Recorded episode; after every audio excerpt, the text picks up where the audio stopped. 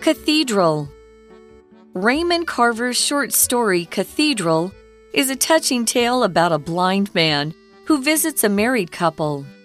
The story is narrated by the anonymous husband, who at first struggles to deal with the blind man's visit. This is because he has never interacted with a blind person before. However, as the night progresses, the husband learns a valuable lesson about understanding and connection. The story begins with a man and his wife waiting for a blind man named Robert to arrive at their home. The man isn't happy about Robert's visit because he feels self conscious around blind people. Robert and the man's wife have been pen pals for years. At first, the man dislikes Robert. He wonders how he will get along with him for the whole evening. As the three of them sit down to dinner, the man struggles to find things to talk about. This makes him feel increasingly awkward.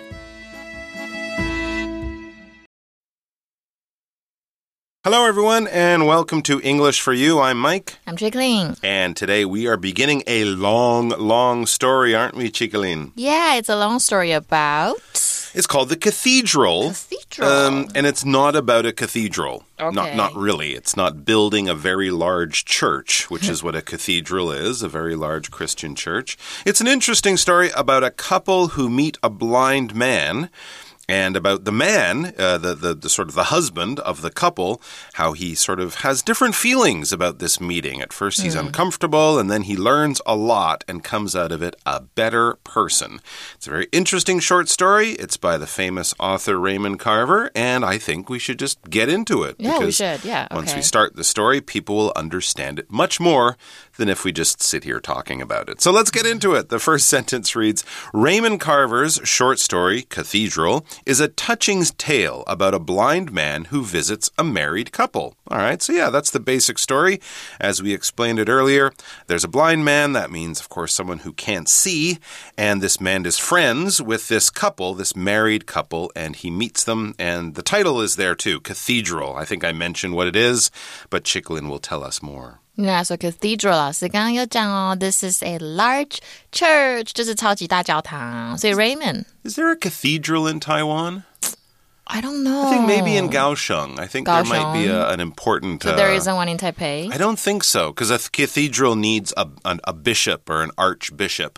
Oh, A very okay. senior church figure, se- senior church leader. Mm. But I think maybe in Kaohsiung there might be a cathedral. But of course, if you've been to Europe, you've probably been Yeah. to St. Paul's Cathedral lot. in Mhm. London or uh, Notre Dame Cathedral, of course, which had that terrible fire a few years ago in Paris. Mm-hmm. So picture that. You can picture a cathedral. And yeah, it's the title of the story. 嗯，所以 Raymond 的短篇故事呢，它的 title 是大教堂，它是一个 touching tale。touching tale 就是很动人的故事，它是 有关于一个盲人拜访一对夫妇的经历。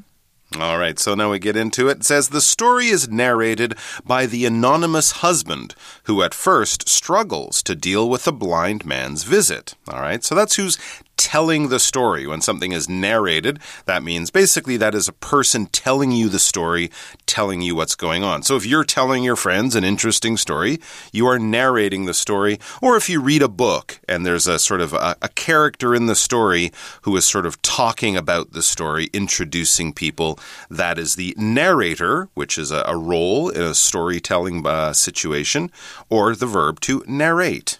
嗯，所以呢，to narrate is to tell a story，就是去讲故事、叙述一件事情。那么，当然讲故事的这个人，我们就可以叫他 narrator。那另外一个字呢，啊，我们看到 anonymous，这个就是匿名的意思。所以我们不知道丈夫哦，这个 husband 他是谁。反正呢，这一则故事呢，就是由这个匿名的丈夫来叙述。那起初呢，他对这个盲人的拜访感到非常的困惑，不知道怎么应对。All right. So, yeah, we don't know exactly who this narrator is, but we know it's the husband. Uh, he's anonymous. We don't know his name. We don't know, you know, what he looks like or what his job is. It's not really that important, but he's the person telling the story. Um, and he's nervous. Now, why is he nervous or why is he struggling to deal with the blind man's visit? And it explains why. This is because he has never interacted with a blind person before. Sometimes when we don't kind of meet that kind of person or spend time with that kind of person, it might make some people uncomfortable. 所以 interact 就是互动嘛，那嗯，跟谁互动？我们后面叫一个对象，它就是 interact with someone。So the noun form is interaction。那这是因为呢，他从来没有跟盲人互动过的关系，所以他觉得有点 awkward，有点尴尬的。 Mm -hmm. All right. So obviously, they spend some time together that evening, and it seems we, we jump forward in the story a, a, little bit. It says, however, as the night progresses, the husband learns a valuable lesson about understanding and connection. All right, so yes, time is passing in our story. The night is progressing. And yeah, progress is a word that gives us this idea of moving forward in time. You can progress in many ways. If you study, you will move forward in being smarter and move forward in your studies. Um, but we can also use it to talk about time passing. Let's look at our example sentence for this word progress. As the basketball game progressed, it was clear that the LA Lakers would lose. And they did. okay. Oh, well. But I'm sure they learned a valuable lesson by losing that playoff game or something. Uh, valuable means very useful and important. Often, yeah, we think of diamonds and gold and expensive art as being valuable, but your friends are valuable. Your, your, love, your loved ones are valuable. Good health is valuable. Um, I'm sure uh, Chikalin thinks Charlie, her corgi is super valuable.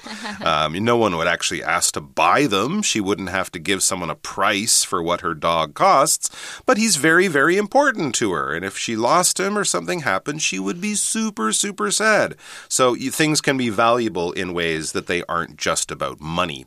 For example, Rupert learned a valuable lesson when he forgot to set his alarm clock at night and then was late for work the next morning. He will never make that same mistake. So that's the valuable valuable lesson he learned. 嗯，所以呢，我们文章出现这个 progress，它是时间的推移。不过，除了当时间推移呢，也可以当一件事情进步，或者是有进展的意思。比如说，He soon progressed from the basics to more difficult work。 那这个字呢是动词嘛？可是当名词也可以，比如说的 make progress，它就是会有进展的意思。Instead of making progress, his work actually seems to be going backwards。嗯，好像没有进步，反而是倒倒退路的感觉哦。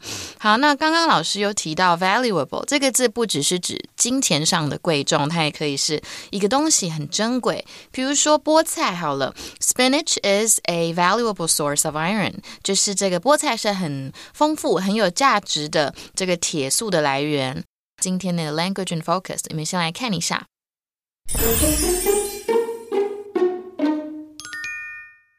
要来讲一下 as、when 跟 while，因为老师刚刚的文章中有提到嘛。那我们这三个字呢？都可以当从属连接词哦。那我们先来看一下使用的时机。假如今天你的主要子句呢，它是短暂性的动作，从属子句呢是持续性的动作，或者是在背景发生的时候，那么三个都可以互相的使用并替换。比如说，the power went out as，or when。or while I was studying 都是 OK 的。我在读书的时候停电了。可是，假如今天呢，你的主要子句是持续性的动作，那么你的从属子句呢是短暂性的时候，那我们通常就会使用 when 来连接两个句子哦。比如说，Michael was talking on the phone when I opened the door。 那么，假如今天两个句子主要字句跟从属子句都是短暂性的动作，我们就会使用 when 来连接两个句子。比如说，When I entered the room, Jessica turned off the light。我进房间的时候，Jessica 就把灯关掉了。那刚刚都是短暂性的嘛？假如今天两个句子都是持续性的动作，我们就只能使用 as 跟 while。比如说两个动作同时进行，互相影响，我们就会使用 as 这一个字哦。My heart began to beat faster as the witch walked toward me。啊，随着那个巫婆走向我，我的心跳就一直加快。那么如果两个动作同时进行，不过他们没有互相影响，我们通常会使用 while 这一个字。比如说，Laurel was cooking while her daughter was listening to music。Laurel 在女儿在听音乐的时候呢，她仍是正在煮饭的。所以呢，啊，我们就知道说，这个文章中，随着夜幕降临，这个丈夫他就学到了关于理解跟与人们的连接宝贵的一课哦。So, next, what happens in the story? Well, the story begins with a man and his wife waiting for a blind man named Robert to arrive at their home. Okay, so we're kind of going back to the beginning of the story to really see what happens in this very interesting tale. Um, so there is the man, that's the narrator. Remember, he's just a man. We don't have to call him John or David or whatever. He's a man, he's married to this woman, his wife, and they're waiting for this blind man named Robert to arrive at their home. And you can imagine the man has been a little nervous about this visit for maybe a few days. OK，所以故事怎么是开始的呢？就是一个男人跟他的妻子，他们等待一名叫做 Robert 的盲人要到他们家做客。 All right. The man isn't happy about Robert's visit because he feels self conscious around blind people. When you feel self conscious, you're sort of super careful about what you say or what you do. You know, if you're with someone who looks different from you, you don't want to catch yourself staring at them or asking them rude questions or something like that. You don't quite feel relaxed and natural when you feel self conscious. You're being very aware and very careful and probably a little bit worried Right，所以这个人对于 Robert 的来访其实不太高兴的，因为他总觉得在盲人的周遭是不自在的哟。So what's the relationship between Robert and the man's yes, wife? Yes, that's yeah. where we learn about that. It says Robert and the man's wife have been pen pals for oh, years. Okay. All right, so they've known each other kind of like internet friends, right? They've known each other for a long time, but maybe have never actually met in real life. Back in the old days, you might uh, learn about a person, get their address, and just trade letters with that person as you get to know them. And those kinds of friends that you had through mailing letter writing and mailing letters, those were called pen pals. 他们是多年的笔友关系。 Mm -hmm. At first, the man dislikes Robert. Oh, well, so he's not very happy about the man coming, uh, about Robert coming. The man feels self conscious, and so this doesn't put him in a very good mood, and he really doesn't like Robert or he dislikes Robert. Now, to dislike probably doesn't surprise you in that it means to not like. It doesn't mean you hate something, right? If you dislike something, you're just like, nah, I don't like it. For example, Abigail dislikes it when people push in front of her in line. Well, yeah, because that's kind of rude. Abigail won't scream and cry and call the police, but she'll definitely look at that person and go, hmm, what are they doing? Pushing in line. I don't like that. Yeah, so dislike can also be used as a noun. Now, um, when we use it as a noun, we can say the children have a dislike of school. That means the children don't like school. Mm-hmm. Absolutely. I don't think a lot of children do. Uh, back to the article. He wonders how he will get along with him for the whole evening. All right. So here's uh, the man again being self conscious, worrying about the night and how it will go and what he should do. So he wonders how he will get along with him for the whole evening. The man is really not very confident that he can get through this whole night with this blind man without doing something wrong or saying something wrong or looking like he's in a bad mood or something like that. So he's kind of imagining, he's thinking. That's what we uh, are doing when we wonder about something. You're kind of asking a question, but you're not really expecting an answer. Maybe there's no way to get an answer, but you're definitely wonder you're thinking about it. You're kind of turning it over in your mind. But it's kind of just like a, a thinking of a question and kind of, you know, hoping for an answer, but the answer isn't super important right? Uh, for example, I wonder what people in ancient China ate for breakfast. Mm. Huh. I never thought about that, but yeah. Maybe soup.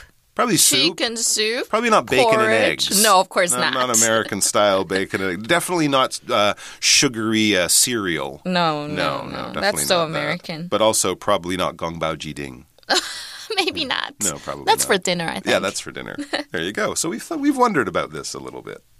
好的，所以呢，wonder 就是想知道嘛。那么这个字呢，也可以当惊讶或惊叹，当名词也可以哦。好，所以呢，呃，whole 有没有看到 whole 这边是指全部的或整个的啊？比如说老师刚刚有讲到 entire，所以嗯，so what does it mean whole？A whole, entire, all of something, one hundred percent of something. That's what it means. the whole thing, all of it, not leaving out a piece or a small part. For example, after the game, the hungry players on the baseball team ate 15 whole pizzas. Crazy. There were no doggy bags. No one took anyone home. They finished all 15 pizzas. 哇哦，超多！老师刚刚讲的 doggy bag 就是外带，呃，就是那个你东西吃不完打包的意思，打包袋。所以我们也看到 get along，get along 就是去相处融洽。那这个字也可以当成应付，比如说 How are you getting along in your new job？ 所以其实呢，起初这个丈夫不是很喜欢盲人的、哦，因为他就会觉得说，好，我到底应该怎么跟 Robert 共处整个晚上啊？All right, so as the three of them sit down to dinner, the man struggles to find things to talk about. All right, so there he is again, feeling self conscious, feeling uncomfortable. What do I talk about? You know, I can't say, hey, did you see that new movie? Oh, he's Oh, blind. He didn't see the so movie. bad. Yeah, that kind of thing. That's what he's worried about because he doesn't want to feel uncomfortable, or as it says next, this makes him feel increasingly awkward. All right, feeling awkward is kind of like feeling uncomfortable, feeling embarrassed, being afraid of doing the wrong thing, you know. Um, so increasingly is just another way of saying more and more. All right, to increase is to get bigger or go higher or get larger or something. Uh, so increasingly is doing something in a way that makes it more and more so. All right, for example, Joshua is finding it increasingly difficult to keep up with his advanced Russian class. He had no problem in the first month, but now he's finding it more and more difficult to follow all the homework and, you know, pass his tests. 嗯，所以 increasingly 就是日益增长的，那它是来自于 increase 这个动词跟名词哦，还是增加的意思。所以如果是大力增加、大幅增加，我们英文就可以说 to increase dramatically or significantly。比如说，the number of homeless people has increased dramatically，代表呢越来越多的 homeless people 了。所以呢，其实跟这个盲人相处，丈夫是感到相当尴尬的。 So, our track question for today is why do you think the husband struggles to find things to talk about with Robert? Oh, well, probably because as we learned very early in the story, he's never really spent any time with a person with a, a physical handicap like this, with a physical disability. He's never spent time with a blind person.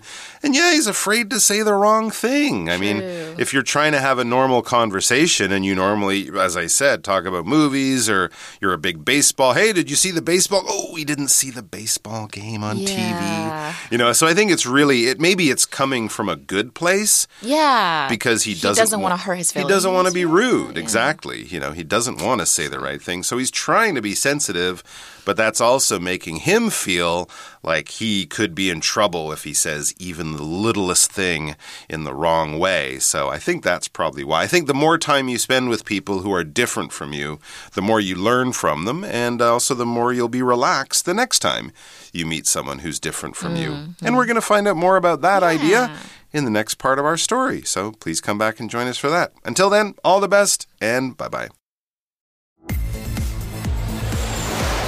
Vocabulary Review Progress. As the story progresses, the reader starts to know more about the main character's past. Valuable. The library is a valuable source of knowledge. You can find books on different subjects. Dislike. Ethan dislikes talking on the phone. He prefers to speak to people in person. Wonder. Sally saw a shoe on the top of a roof and wondered how it got there. Whole. Wendy was mad at her brother for secretly eating the whole cake all by himself. Increasingly. The teacher grew increasingly angry when no one could answer the simple question. 智慧小补帖。 Cathedral. Narrate. Narrate. Anonymous. Interact.